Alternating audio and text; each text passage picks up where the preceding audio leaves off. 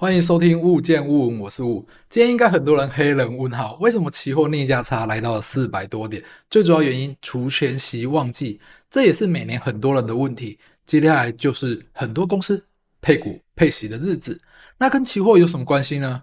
为什么期货逆价差这么大？因为期货的标的物是加权指数，加权指数的计算方式是用全部上市公司的市值计算出来的。接下来的配息配股会让公司的股价。减少导致市值减少，市值重新计算后，加权指数就会减少。打个比方，明天六月十六号，台积电配息了二点七五，明天的股价不管涨跌，就会先少了这二点七五。台积电配息大概会影响二十几点。今天加权指数收盘在一万五千九百九十九点二五，明天股票全部都不涨不跌，也会先扣除掉这二十几点。但为什么期货逆价差？还会有四百多点呢，因为一个台积电也才二十几点啊。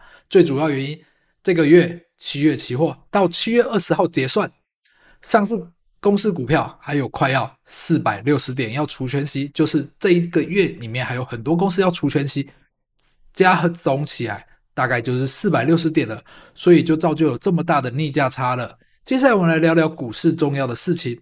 明天凌晨，FED 就要公布决策，在凌晨两点的时候，现在很多机构都觉得升三码的机会增加了。我自己也是觉得升息力道要加大，最主要原因压制通膨，不要让它进入停滞性通货膨胀，就是你最近很常听到、很常看到的滞胀，就这两这这两个字就是停滞性通货膨胀的缩写，但还是相对的危险。但升息这条路必须去做。接下来失业率应该会变高，因为政府打通膨，利率调高，借贷成本变高。有的公司如果赚的毛利本来就很少，利息升高，造成获利减少，或是更惨的导致亏损，可能就会削减支出，然后裁员，失业率就会升高了。虽然这过程很痛苦，但要趁现在景气好去做，不然等到景气不好再去做会更惨，也没有办法去做了。这也是为什么你会看到美国都在降息、升息的循环。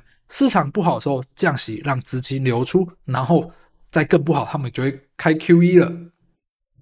市场好时候升息，回收资本，把之前放出去的收回来。虽然现在通膨有很多因素，战争导致原物料大涨也是，但这方面不好处理，只能先从利率去着手。不得不说，全球这波向杀，台股真的很猛。台湾通膨跟别人比，真的少很多。最主要原因，我们电价便宜，现在油价又冻涨。真的希望战争快点结束，因为冻涨不是长远之计。最近要注意，今天晚上的 FED 决策应该会超级刺激的，就是凌晨的时候，还有明天台湾央行的理监事会议，这个也要特别注意，就会知道我们台湾会不会继续不升息，还是升息。这就要让我们继续看下去。我前一阵子在 YouTube 看了过去的经济之战，就是从以前到现在，经济上发生了什么事，才会让我对经济这一方面了解这么多。如果喜欢的话，我会在资讯那里把影片的链接留给大家，大家可以去看一下。你可以去了解政府为什么要做这些事情，做这些事情是好的是坏的，因为过往的政府做过很多决策，让他们知道做这些决策会发生什么事，做这些决策会发生什么事。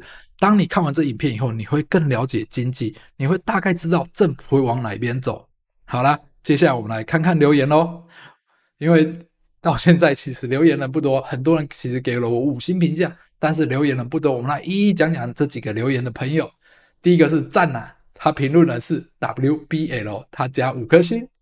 然后另外一个是来签到给五五颗星，但是这个让我有点傻眼。他说来签到给五颗星，只给了一颗星，让我。黑人问号，评论人是 WKFB，他说感谢老吴回复我问题，更新节目的时间哦。我很希望大家也这样继续留言，我们可以这样留言互动，大家留言我都会去看他，然后我会看到留言回答给大家。然后另外一个五星吹捧，谢谢他。我怀疑他是不是有看股癌啊？其实老吴自己有在听。这个人是 Mason，很开心看到老吴开了 Podcast，一定要来支持啦。谢谢你哦，我很开心，因为我自己也想在交易路上。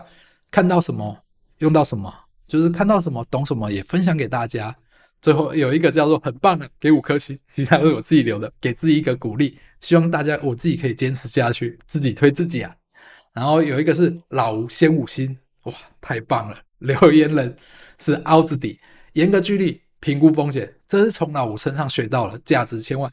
我自己在交易的路上啊，其实最做任何事情之前都会先评估风险，当风险可以接受的时候，我才会做这笔交易。这些东西会有这么深刻体悟，其实就是交易路上来一直走走跌跌，后来慢慢呈现出来自己的交易风格，就懂了，这才是适合自己的。然后后来有一个感谢分享，也给了五颗星，评论人是超级想去日本，原来可以这样换汇啊，谢谢你。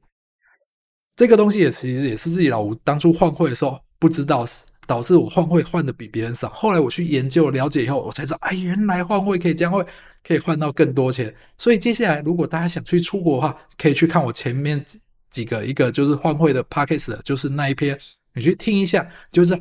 原来可以这样换汇，多换到钱可以让你多吃很多好料的哦。这是现在目前有的留言，希望大家多留言给我，我可以跟大家讨论。今天就聊到这里喽，拜拜。